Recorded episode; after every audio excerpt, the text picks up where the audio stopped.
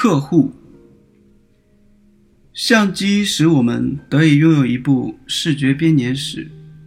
摄影记者在匆忙的人群中向我们提供信息，忍受成见，倾听刺耳的噪音。但是他们也完全需要图片公司。摄影语言拥有浓缩思想的巨大力量，但是我们要对所看到的事物做出自己的判断。这意味着要承担很大的责任。在公众和我们之间，印刷品是传播我们思想意识的方式。我们是向插图刊物提供第一手资料的创作者。在我卖出自己的第一张照片时，我非常激动。这也是与插图出版物长期合作的开始。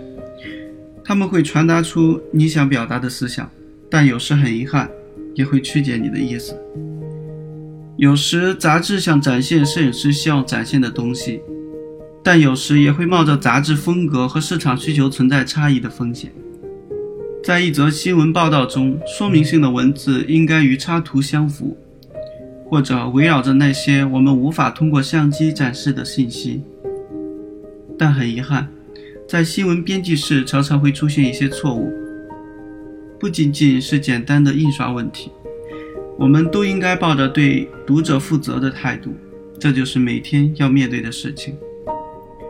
照片要经过主编和排版人员的处理，主编需要从其中选出三十多张照片，这通常是构成一期杂志新闻报道的数量。新闻报道有一些固定的形式，编辑会根据它可能带来的影响和页面数量的关系，来选择安排两个、三个或四个页面。我们不用为正在做的新闻报道去考虑未来的页面布局。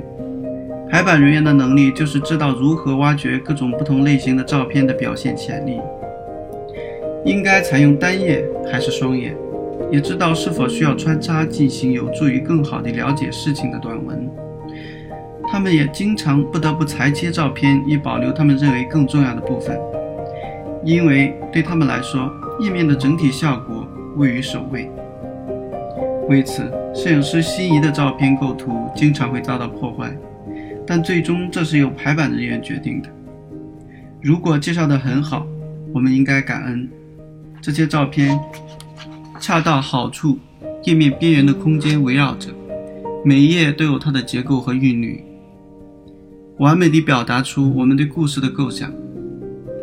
最终留给摄影师最后的痛苦是，当他翻看杂志的时候，发现自己做的报道。